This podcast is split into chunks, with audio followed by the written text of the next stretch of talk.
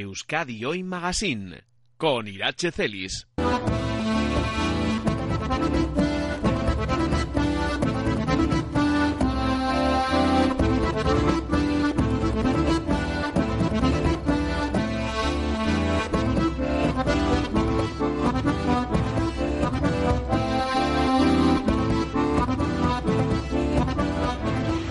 Son las 11 eh, y 14 minutos de la mañana y estábamos aquí conversando, aprovechando el impasse, las eh, pausas publicitarias y de repente comento yo a mis compañeras Ana Larrea y Elene Arandia, que son quienes están haciendo y mimando, cuidando cada detalle para que sonemos bien, no, mejor, porque igual que aquí los quesos es de lo bueno lo mejor, nosotras tenemos entre las compañeras eh, desplazadas hasta Guernica de lo bueno lo mejor. También y nos ha venido de repente un aroma, un olor a castaña Ay, tenemos, sí, efectivamente, ahí tenemos, a ver si es, es castañera, castañera, la tenemos enfrente en estos jardines del ferial que tienen su historia. Si de ferias en Guernica hablamos, eh, quizá es uno de los, eh, una de las cuestiones que podemos trasladar a nuestra primera invitada, Amaya García, directora responsable de la Oficina de Turismo de Guernica. ¿Qué tal, Amaya? Egunon. Egunon.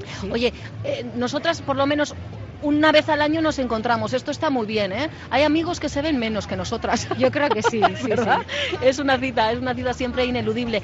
Me decías, Amaya, porque te preguntaba, le preguntaba yo a Amaya si la fuente que tengo justo enfrente es la fuente de Mercurio y me decías, efectivamente, lo digo por ubicaros, ¿eh? A quienes os vayáis a acercar hasta Guernica, el set, la carpa de Onda Vasca está justo ubicada frente a esa fuente de Mercurio. Pero me apuntabas, Amaya, donde estamos es en los jardines del Ferial. ¿Qué historia tienen estos jardines relacionados con la feria? Bueno, pues comentar que desde los lunes de Guernica y la Feria de los Lunes tienen más de 650 años. En el momento de fundación de la Villa de Guernica se le concede a la villa la, la opción de hacer un mercado semanal Nunca se ha sabido exactamente el día, al final quedó como lunes.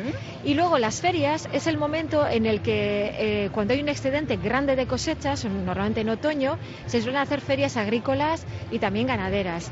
Y eh, los lunes de Guernica, hasta antes del bombardeo, la feria era justamente donde estamos ahora, en los jardines del ferial. Y luego en la zona del Pasealecu era donde aquí estaban los, los animales, aquí es donde venían los tratantes y demás, que estaba esto lleno de, de árboles.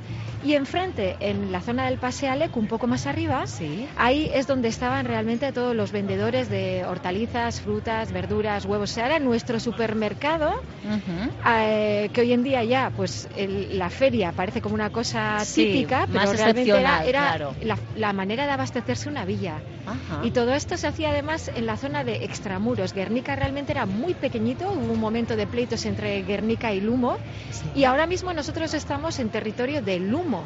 Imagínate. O sea, que estos jardines, del, ferial territorio de lo que en su momento era Lumo. Eso es. Y eh, hasta el 8 de enero de 1882, realmente hubo, desde el momento de la fundación, hubo cinco siglos en los que Guernica tenía una entidad totalmente diferente de Lumo. Y Guernica era tan pequeña que las ferias de, estas de octubre tenían que hacerse eh, extra radio, fuera de los muros de Guernica, en Lumo, donde ahora mismo estamos. Qué curioso, fijaros, eh, con eh, tirar un poquito del hilo lo que somos capaces de descubrir. Vamos a ir un paso más adelante porque antes de que llegase este momento de sentarnos frente a frente, yo le decía a Maya, de repente esto que tiras de meroteca y doy con un dicho popular que dice lunes guerniques, colperiques. Y enseguida Amaya me ha contado la, la, historia porque, oye, los lunes en Guernica está claro que, que tienen, tienen, dan mucho de sí, más allá de citas agrícolas como esta. ¿De dónde deriva este, este dicho popular? Bueno, este dicho popular viene de los dorados años 20. Justo entre en el año 1914 es cuando en Guernica hacen una apuesta por traer el tren hasta aquí y eh, deciden poner una zona industrial. Y todo esto venía porque los eibarreses tenían que expandirse, tenían fábricas de armas, estaban buscando terreno donde expandirse y llegaron a Guernica porque sobre todo hicieron una inversión estratégica que era el tren. Y a partir de ahí, en las fábricas de armas, pues teníamos muchos trabajadores eibarreses que trabajaban de lunes a sábado. Y las horas eh, extra esas que hacían, pedían que por favor se les diese libre los lunes para poder ir a las Estelena de Ibar a ver los partidos de pelota. Esto coincidía con las ferias de, de los lunes de Guernica Y durante los años 20 los, los trabajadores de la, de la zona industrial tenían libre los domingos y los lunes.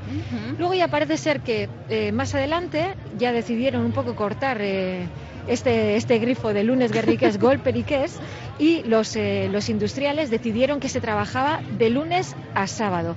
Entonces ya su momento dorado fue en los años 20, pero sí que queda esta tradición que trajeron los eibarreses y que coincidía con nuestra feria, pues sí que queda como nuestro dicho, pero hay que conocer el, el, claro, el, el trasfondo, efectivamente. Bueno, hoy es un día de, de, fiesta para los guerniqueses, las guerniquesas, por supuesto, para todas aquellas personas que se acercan, aunque quienes colocan cada uno de estos stands llevan desde primerísima hora trabajando, así que lo de Colperiques habría que ponerlo en tela de juicio, Amaya. Hombre, claro, ten en cuenta que todos los lunes, aparte de lo que tenemos hoy, que es un día súper especial, uh -huh. en la Plaza del Mercado, en 5.000 metros cuadrados también, se hace, eh, se hace, se hace lo mismo, sí. pero vienen solamente los, eh, los productores más de locales, la zona, ¿no? eso uh -huh. es, y hacen el mismo trabajo. Y luego lo que sí que hacían era aprovechar para relacionarse y, por la, y después de que acabase la hora de, de lo que era la feria, sobre sí. una y media, se iban siempre a comer y a ver partidos de cesta, de cesta punta al Hayalay, que es lo que hoy vamos a hacer. Efectivamente, ¿eh? está en el programa a partir de las 6 de la tarde, no pueden faltar efectivamente estos partidos de, de pelota. Estamos viendo que Guernica es eh,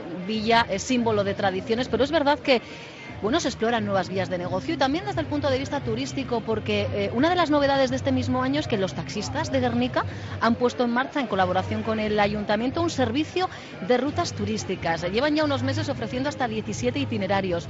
¿Funciona bien eh, la Costa Maya? Bueno, esto normalmente no existiría si no hubiera habido una demanda. Y la cuestión es que eh, ya siempre había, pues, eh, tenemos claramente una margen que tiene tren y autobús hacia Bermeo. Claro. Y luego está la otra margen que nos lleva a lugares tan simbólicos como el bosque de Oma o, por ejemplo, ahora mismo el castro de Arrola eh, que pertenece a Rachu, pero se accede por Navarniz. Uh -huh. O sea, hay muchísimos enclaves que, que, realmente no están tan bien comunicados eh, en, con transporte público. Uh -huh. Y luego hay una cosa que nosotros los guerniqueses sí que hemos hecho siempre, que es lo de la costerita.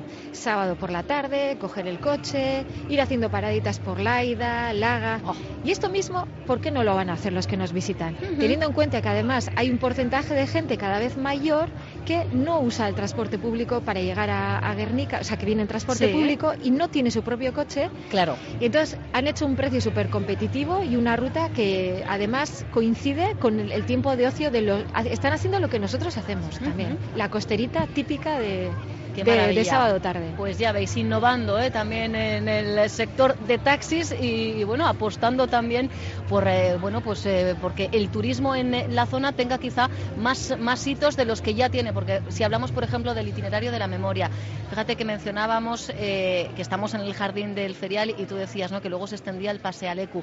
En el Pasealecu tenemos uno de esos hitos dentro de ese itinerario, que es uno de los búnkeres que podemos visitar además en cualquier momento, porque está abierto al público, no es de esos lugares en los que se requiere de, de entrada previa y sin duda, eh, pues yo creo que es una de esas zonas que ya no solo para los de Guernica, sino para quienes venimos de, otros rincones de Vizcaya, de Euskal Herria, es de esas, de esas visitas que, que, no nos deja indiferentes, ¿verdad, Amaya?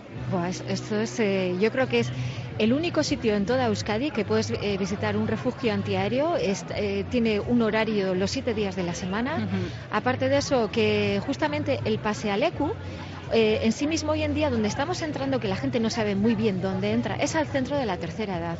Y en ese centro de la tercera edad se han recuperado dos de los cuatro túneles uh -huh. que se excavaron bajo eh, la avenida de Allende Salazar.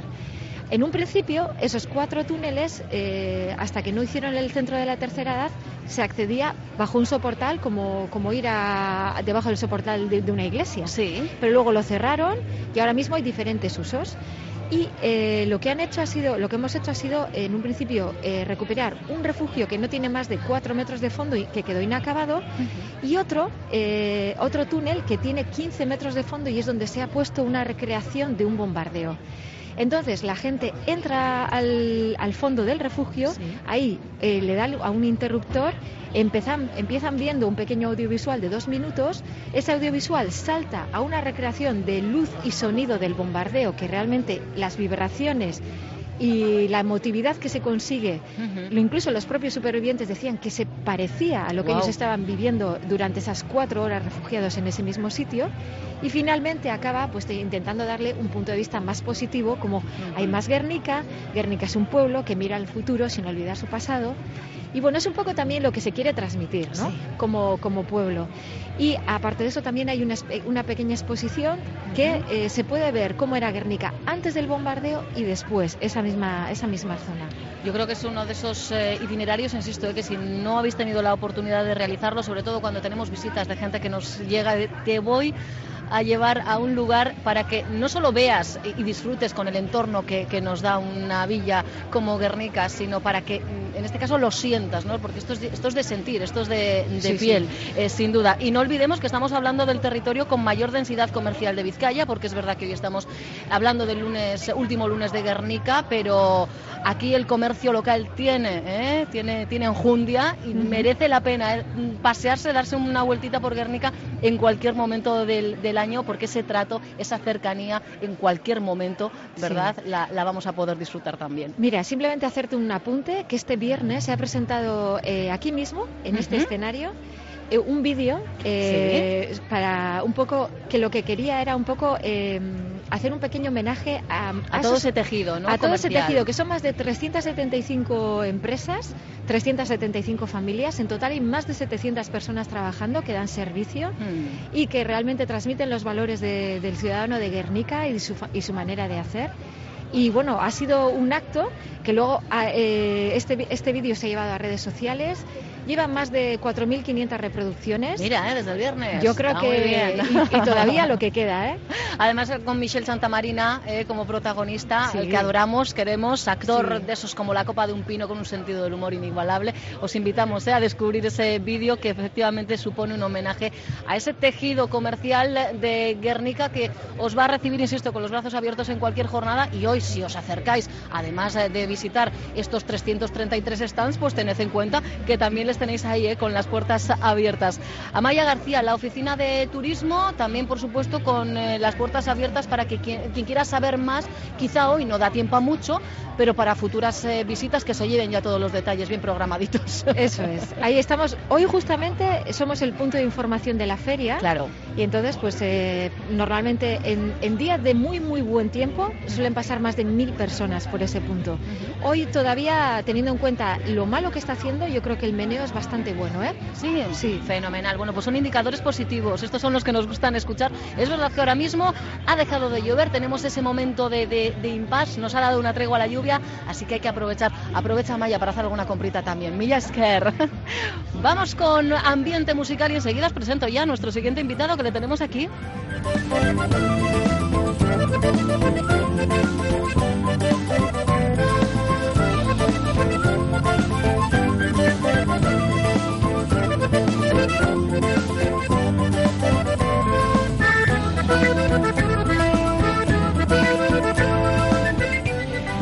Sector primario, que es el gran protagonista de la cita que hoy nos ha traído hasta Guernica, un sector que pelea desde hace años por frenar la pérdida de suelo agrario útil y por lograr algo de lo que venimos hablando desde primera hora de la mañana, el relevo generacional. Y la evolución, la evolución en el sector no es una opción. Aquí tendríamos que hablar de que es una necesidad. Pues fijaros, en los próximos minutos queremos conocer el desarrollo de una de las iniciativas puestas en marcha por la Diputación Foral de Vizcaya para el mantenimiento y la mejora de este sector, con la mirada puesta precisamente en la incorporación de personas jóvenes Así podríamos hablar en general y si particularizamos la incorporación de mujeres. ¿eh?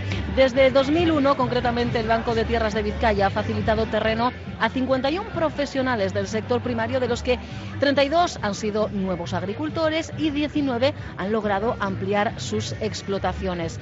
Vamos a ver por qué la demanda ha mermado en los últimos años y qué se está haciendo por trabajar en ello.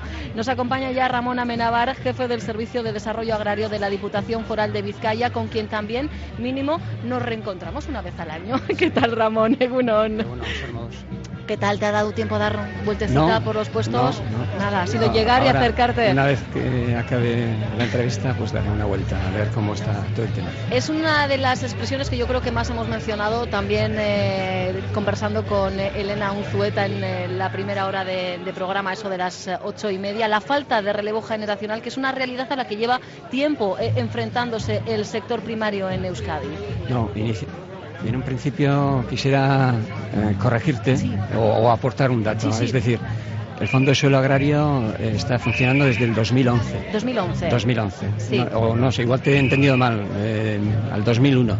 No, 2011. 2011 tengo apuntado ahora. Que haya dicho 2001 puede ser. Bueno, pues desde el 2011 está funcionando el Fondo de Suelo Agrario. Sí. Y tal como has comentado, el objetivo del mismo es eh, hacer una labor de intermediación entre gente que está dispuesta a ceder sus terrenos y, por otro lado, a personas jóvenes y también a gente que quiere ampliar su base territorial, la de eh, acogerse a esos terrenos para, por un lado, incorporarse a la actividad agraria y o eh, activar y ampliar su base territorial con más terrenos, con más dotación de superficie en sus explotaciones. O sea que estamos a tiempo de recuperar eh, superficie agraria útil. Estamos haciendo todo lo posible para, primero, frenar eh, esa pérdida y recuperar eh, terrenos que están ahí y que están, pueden estar disponibles para, para bueno, ponerse en, marcha de nuevo. ¿no? Sí, por supuesto. el, el, objetivo es ese, intentar dar un aprovechamiento integral a toda esa superficie que puede quedar abandonada o que puede sufrir el desuso y, degenerar. ¿no? Y en ese sentido, por un lado, tenemos ese, ese perfil de terrenos que están eh, cayendo en desuso y por otro lado, tenemos una demanda. Lo que hay que tener en cuenta es que anualmente se están incorporando entre 20 y 25 personas jóvenes a la agricultura. ¿eh? Entonces, eh, hay ese personal joven o esas personas jóvenes, hay veces que tienen base territorial, es decir, que tienen superficie y tienen terrenos, pero por otro lado también tenemos eh, personas con iniciativa de instalarse en el agro, pero que no disponen de superficie para instalarse. Y en ese sentido, el Fondo Suelo Agrario, la LURFUNZA, lo que pretende es poder eh, ceder, eh, suministrar esa base territorial para iniciar la actividad agraria. Eh, lo que venía ocurriendo es que es verdad que esa demanda existía, a veces es ponerse en contacto, ¿no? el, realizar esa labor de intermediación. En los últimos años la demanda había bajado y os habéis puesto a funcionar también de la mano o en colaboración, en convenio con las asociaciones de desarrollo rural. Ahí le estamos dando, ¿no? De nuevo un reprise al, asunto. Sí, por un lado eh, se han activado las relaciones y los convenios con las asociaciones de desarrollo rural dado que estas asociaciones están muy cerca de... Claro, están sobre el terreno, Exactamente, están pisando ¿eh? el terreno, que se dice. Entonces, eh, la intermediación que pueda existir entre esa cesión y esa demanda pues es muy directa y es, eh, es mucho más rápida. Por un lado eh, es uno de los ejes de actuación, pero por otro lado también lo que estamos intentando es recuperar los terrenos patrimoniales propios de, Diputación con vistas a hacer un aprovechamiento integral de, los mismos. ¿no? Y en este sentido yo creo que este último año, en el 2018, se han dado unos pasos importantes y con vistas a un futuro tenemos visos o tenemos intención de, incorporar más, más terrenos patrimoniales que sean la base para la cesión futura de, esos, de los mismos. Aunque entiendo que también se tiene en mente esos terrenos eh, privados, porque suele ocurrir, claro, eh, hay familias, hay explotaciones que han venido funcionando muy bien, pero no existe ese relevo generacional dentro de la propia familia, pero sí que podemos dar con ese emprendedor, con esos emprendedores que le den nueva vida, ¿no? Sí, en estos nueve repartos, desde el 2011 que hemos realizado, ha habido 51 sesiones, 51 repartos, 51 eh, lotes que han ido a manos de jóvenes y agricultores que pretendían ampliar esa base territorial. De esos terrenos, de esos 51 lotes, eh, 8 han sido de particulares. Es decir, que hay particulares que están dispuestos a ceder esos, esos sus terrenos eh, con, visto, con visos a darle esa continuidad a la explotación, eh, que en muchos casos, si no se da esa continuidad, pues estarían abocados a una degradación y, irían a, un aprovechamiento malísimo. Es decir, que, eso que está ahora mismo perfectamente cuidado, pues degeneraría y se convertiría en un zarzal. claro, y eso es lo que queremos eh, evitar. Eh, en esta eh, ocasión, en este año, creo que han sido 10 los lotes. Estoy tratando de buscar el, dato, creo que eran 10 los lotes. Han sido 10 los lotes que han, salido, que han salido a reparto. Sí ha habido 12 solicitudes. Ah, bueno, Está muy bien que haya más demanda que solicitudes. Se han eh, ajustado, de estas 12, se han ajustado 7. ¿eh? Entonces la cesión se va a dirigir a estas 7 personas, de las cuales dos son jóvenes agricultores y, cuatro, perdón, y cinco son ampliaciones de la base territorial, es decir, para agricultores que ya están desarrollando su actividad pero que precisan más base territorial. Qué importante es esa incorporación de, nuevas eh, personas, sobre todo insistiendo siempre en ese necesario relevo generacional. Lo que sí que nos damos cuenta, eh, mirando datos, es que la apuesta por la agricultura ecológica es indudable en esas nuevas incorporaciones. Por ejemplo, de estos 51 lotes que se han repartido hasta el, hasta el 2017, la mayoría, es un, 35% de, estas, de estos lotes ha ido a horticultura y de estos 35 prácticamente el 80% han ido con la orientación ecológica. ¿eh? Si es que se ve hoy mismo paseando eh, el cartel de agricultura ecológica, eh, lo, bueno, es que en, multitud de, puestos efectivamente. Sí, se está, se está consolidando y poco a poco los, las personas jóvenes que están incorporando, que se están incorporando optan por esta fórmula. Y es importante la incorporación no solo por la permanencia, por la continuidad de las explotaciones, Ramón, eh, también a la hora de hablar de algo de que pues en el sector industrial venimos hablando de la industria 4.0 desde hace ya ni, ni, sabemos el tiempo. La digitalización también va a ser clave en el sector primario. Sí, de una forma u otra, por supuesto, a nivel de, explotaciones agrarias, eh, la modernización y la digitalización ya está, ya se ha impuesto, entre comillas. Ahora mismo, dentro de las actuaciones que desarrolla el Departamento de Sostenibilidad y Medio Natural, es el tema de la digitalización a nivel de, relación de base Ritarra con, la, en este caso, con la Diputación. Y en este sentido, hay un proyecto importante en el sentido de que eh, prácticamente todas las gestiones que se van a poder hacer o se tienen que hacer con, Diputación se van a poder hacer a través de la sede electrónica. ¿eh? En ese sentido, el tema de la digitalización es, es un reto para, para, la Diputación, pero por otro lado es un reto para, la, el propio sector. propio sector.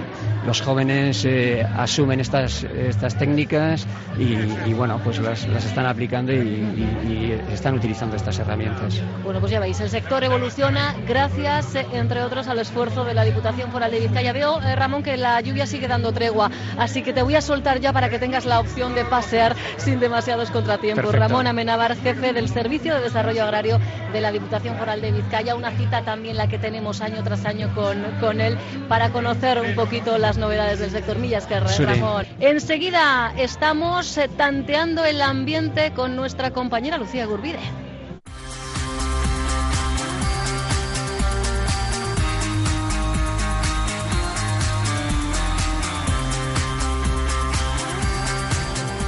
Porque claro, aquí en la carpa se está muy bien. Ahora tenemos que decir además que nos han surtido de ricos talos y de el N que es Chacolí o Sidra. Chacolí, Chacolí. Ah, ah, pero ha dicho Lucía Gurbide, a ellas les llevan el Chacolí. Yo vengo a por buen eh, Chacolí. Lucía Gurbide, Gunón. Egunon, vosotras tenéis un vasito, pero yo estoy rodeada de botellas. No sabes nada tú. Creo que gano, gano por goleada. y, eh, Que sepáis. ¿Dónde te encuentras y con quién? Pues Estamos en uno de los 333 puestos que marcan este día de feria. Me he colado en Marco Chacoliña y he dicho como me gusta dejarme guiar, me gusta que me expliquen cómo elegir un buen caldo. Tengo conmigo un sumiller de altura. Él se ríe, pero, pero me está quedando muy claro. ¿Lo de altura eh, es, es también literal o...? Es por sapiencia, ah. ¿eh? No, altura similar a la mía, va bien, vamos bien. Pero más por todo lo que controla. Está conmigo Asier Daño Beitia, él es del panel de cata de Vizcaico Chacoliña y de allí lo que le definamos como un experto en la materia. Así eres uno. Egunon. Porque consejos te han pedido ya unos cuantos, ¿eh? A la hora de saber cómo catar. Sí, sí, bueno, eh, soy un aprendiz, ¿eh? Estoy todavía en los pañales de... Estoy aprendiendo mucho, mucho, mucho. Y más hoy también. Eh, me gustaría que me explicases un poquito qué particularidad tienen un par de variedades que he visto por ahí de, de Marco Chacoliña. Sí. Bueno, quiero explicar un poquitín que, como comienzo, que estamos en un chacolí kilómetro cero. Se elabora en Cortezubi, cerquita aquí, al lado de las cuevas de Santimamiñe, y lo elabora Osher Basteguieta.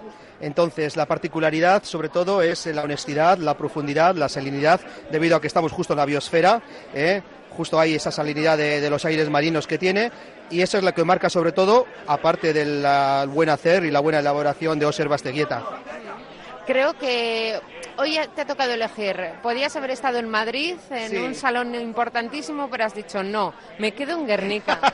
sí, de, debería haber estado en Peñín, en Infema, allí haciendo un poquitín, trabajando un poquitín, pero claro, estar aquí en el último lunes de Guernica, eh, siendo como soy Lezamatarra yo y vizcaíno de pro, pues sin lugar a dudas ha podido eso. Y encima disfrutando de este maravilloso día con, con los maravillosos chacolís kilómetro cero que tenemos, pues más todavía. Encima, eh, rodeados a ambos lados de, de queso. Qué sí. mejor acompañamiento, ¿no? Sí, bueno, mmm, no sé qué decirte. ¿eh? Muchas veces el queso lo que hace es enmascarar la calidad de un buen vino. Pero bueno, en este caso, en este caso podemos disfrutar de un buen chacolí, de un buen marco, de un buen Gurarbasoac, de un buen Ley Harvest, ¿eh? de un chacolí de nuestra tierra que elabora Oser y comiendo luego un poquitín de queso, un poquitín de talo y encima se va abriendo el día y se promete una tarde espectacular. Vale, o sea que con queso ya me ha quedado claro que mejor no conjugarlo. ¿Con qué producto de los que tenemos hoy aquí podría ir muy bien este chacolí? Bueno, el marco 2017 que tenemos en primer lugar iría muy bien con unas gildas, con un chacolí de aperitivo. El marco Gurar Basoa que tenemos también aquí, el 2016, probablemente estaría bien maridarlo con una comida un poquitín más, más contundente. Con alubias. Con alubias, por supuesto que sí, debido a la profundidad del vino, pero también con pescados. Podíamos eh, maridarlo desde el comienzo de una cena hasta el final de la misma, desde el comienzo de una comida hasta el final de la misma. Y luego, por supuesto, acabar con el Marco Lake Harvest, eh, con una tabla de quesos excepcionales. Y ya te digo, de nuestra tierra, de Cortezubí.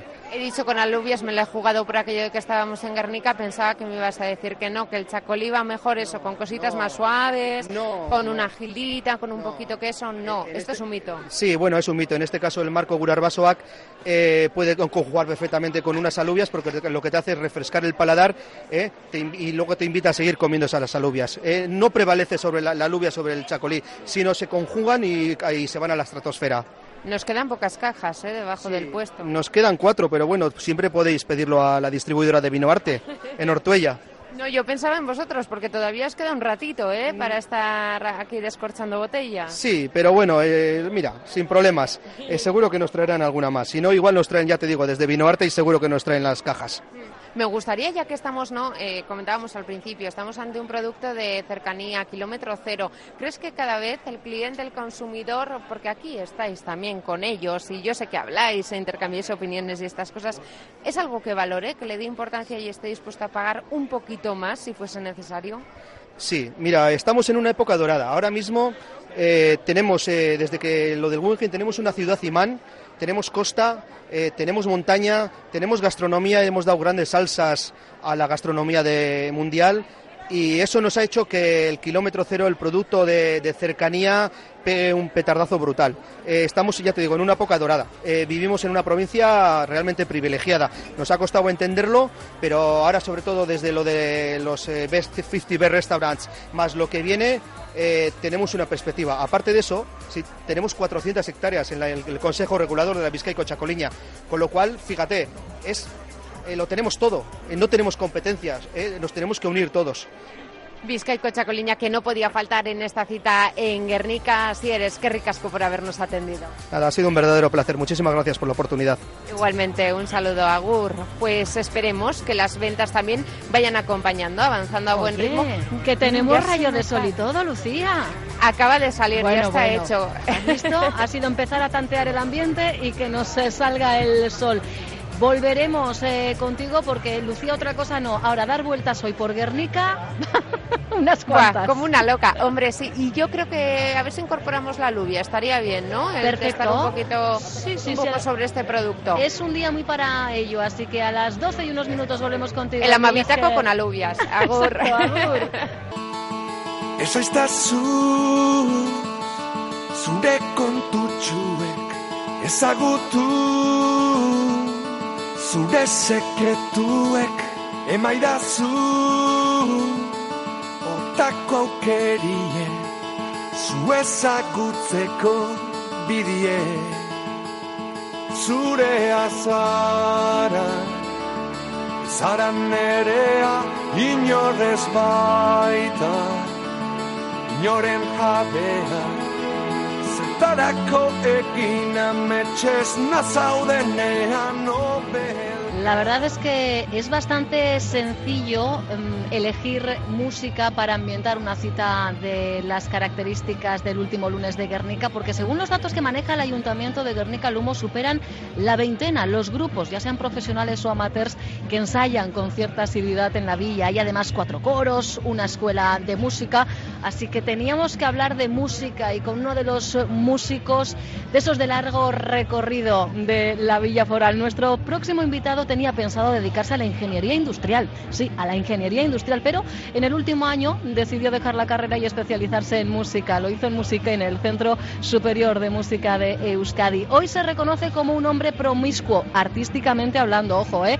Pica de todas las disciplinas eh, posibles. Él es Ibai Echevarría que ya ha tenido la oportunidad de catar un rico chacolí mientras esperaba. Ibai, ¿qué tal? Egunon, kaixo egunon. Músico, compositor, investigador, divulgador, educador, no, no sé si, si me- se me olvida alguna faceta. Eh, Guerniqués. Eh, eh, eso ante todo, y más en una jornada como, como la de hoy. Fíjate que hacía yo mención eh, a, a la cantidad de grupos que, que hoy día eh, ensayan en Guernica y sin embargo tú en alguna ocasión has eh, comentado que si miras a esos años de infancia, de juventud, Guernica era un desierto musical, ha cambiado por tanto muchísimo el panorama, Ha cambiado muchísimo. En los 80 y los 90 fue una época realmente en la que no había mucho movimiento musical. Había algún grupito eh, aquí en. Guernica, pero no había mucho movimiento. Pero sobre todo durante lo que es todo el comienzo del siglo XXI hasta, hasta estos años ha habido un crecimiento tremendo y maravilloso además que eso así sea, porque en un pueblo que, que eso, eh, cultura areneta bakea de enerría, ¿no? que se Mm. dice, pues realmente es importante que haya, ¿no? y no solamente en la, en la faceta musical, sino también hay que reconocer que hay grandes creadores en el mundo audiovisual, escritores, poesía, hay, hay muchísima gente trabajando en muchos ámbitos y, y es bonito que eso ocurra en, en el- en tu pueblo. Eh, Guernica, el pueblo, su historia, sirve también, Ibai, de inspiración. Sirve y de mucho, de hecho hemos estado ahora tocando, hemos, o sea, un amigo nuestro, Anot, grabó un documental sobre el bombardeo de Guernica y mi hermano hizo la banda sonora y luego Por hemos- primera vez puso banda Eso, sonora, además tu hermano. ¿verdad? Y hemos Una estado tocando con, precisamente con, con esa banda sonora por, por, por todo el mundo. Hemos estado en Nueva York, hemos estado en Berlín y Ujú. la verdad que muy, muy contentos. Dos hermanos músicos, ahora no tenéis nada que ver porque tu hermano es DJ, a tu hermano lo que se le da realmente bien es la música electrónica, tú te has ido por otros derroteros bien diferentes. Sí, somos complementarios. Como, como bueno, de hecho, sobre el escenario eh, coincidís mucho, eso también es Coincidimos verdad. muchísimo y disfrutamos mucho y sobre todo nos retroalimentamos muchísimo y nos enseñamos mutuamente lo del contexto de cada uno y realmente es importante. eso. Hemos empezado escuchando Surea Nerea, un eh, tema eh, incluido en el proyecto Triptix, que dices que es tu proyecto quizá primero más personal y el más importante. Ha habido años, eh, Eh, un poquito, ¿no? de, de recorrido para llegar a él. Realmente sí es un proyecto que uno no puede hacer cuando tiene 15 años. Ya. ¿no? Eh, Hay que vivir un poquito más. Hay que ¿no? vivir, hay que conocer gente, hay que moverse mucho, crearte una reputación, vamos a decirlo así, para que después eh, pues pueda crear un proyecto tan coral y tan complejo como es ese, ¿no? En el que han participado unos 40 músicos y bueno, vamos a presentar ahora el segundo disco ese, de ese- de ese La segunda parte, La segunda efectivamente. parte. Y hay circuito para presentarlo en, en casa, o sea, uno puede ser profeta en su tierra hoy día, Ibai. Lo que es difícil es tocar mucho, también por el hecho de que uno tiene que saber gestionar eso, gestionar el espacio. Porque al final tú tienes un determinado público y no puedes pretender tocar en Guernica, en Bilbao, en Bermeo, en Durango ¿verdad? y que siempre vaya gente. ¿no? Realmente uno tiene que saber dosificarse y espaciar los conciertos. Eh, entonces, en ese aspecto, pues depende de, de la chapa que quiera dar en ese aspecto. Pero espacios para tocar hay, hay muchos. Fijaros que haciendo un poquito de, historia, eh, podemos descubrir que la primera actuación de Ibai Echevarría fue con un proyecto allá por eh, el año 96 del siglo pasado música heavy, tocando versiones de Sutagar, que creo que además es un grupo que a día de hoy no te sigue poniendo las pilas. Muchísimo. Eh, metálica. Luego en 2001 eh, llegaste eh, con una banda de rap que a día de hoy podríamos decir que fue un proyecto pionero en esa disciplina. Así fue. En su momento éramos cuatro chalaos del pueblo, de hecho de aquí, de Guernica, de hecho, todos amigos y bueno, algo que empezó como un divertimento acabó siendo un poco reconocido, ¿no? Y el tiempo, de alguna forma, le ha dado el valor que, tenía, ¿no? Porque en aquel momento era una música que estaba funcionando mucho a nivel estatal y a nivel internacional, el, hip hop, pero en Euskadi no acababa de, penetrar y sobre todo no acababa de penetrar eh, cantado en euskera, ¿no? Y nosotros en ese aspecto fuimos, eh, fuimos pioneros. Es curioso, ¿eh? Al final, si hacemos un recorrido por tu historia, es verdad que, que lo de promiscuo artísticamente hablando es, es un término que te Solo artísticamente. Solo artísticamente hablando, pero además no solo en cuestiones musicales, o sea, eh, arte, eh, teatro, eh, al final todo te aporta, Ibai, en tu recorrido. Sí, yo creo que es, yo creo que por lo menos en mi caso me gusta enriquecerme pero no económicamente, sino que intelectualmente, ¿no? Y yo creo que las distintas disciplinas tienen su, su idiosincrasia y su manera de trabajar y su manera de, de, que uno aprende, ¿no? A, través de ellos. De hecho, es todo este fin de semana, he tenido un fin de semana muy, muy intenso. El viernes tuve una obra de teatro, la obra de teatro en la que participo. Tuvimos una actuación en Arrigorriaga y luego el sábado tuve concierto con el proyecto de mi hermano en Beasai. Jesús.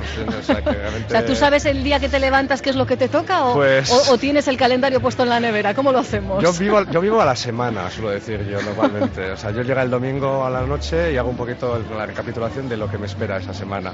Y normalmente suele ser bastante, bastante interesante. Y todo esto compaginado con la pedagogía. Evidentemente, que es de donde uno come, sobre todo. ¿no? Eh, la faceta educativa, soy profesor aquí en Mercedes y Castola, aquí en, en Guernica las mañanas y luego a las tardes a trabajar en los conservatorios y escuelas de música. Ahora mismo estoy en el Conservatorio de Durango trabajando. De hecho, pues ahora estoy aquí con vosotros y, y voy a tomar un chacolí, un talito y tal y cual y luego habrá que... Habrá que porque o sea, cuando trabajas en Guernica el lunes, pues te, libras, ¿no? Pero si trabajas en Durango, a mí me pasa lo mismo, ¿ves?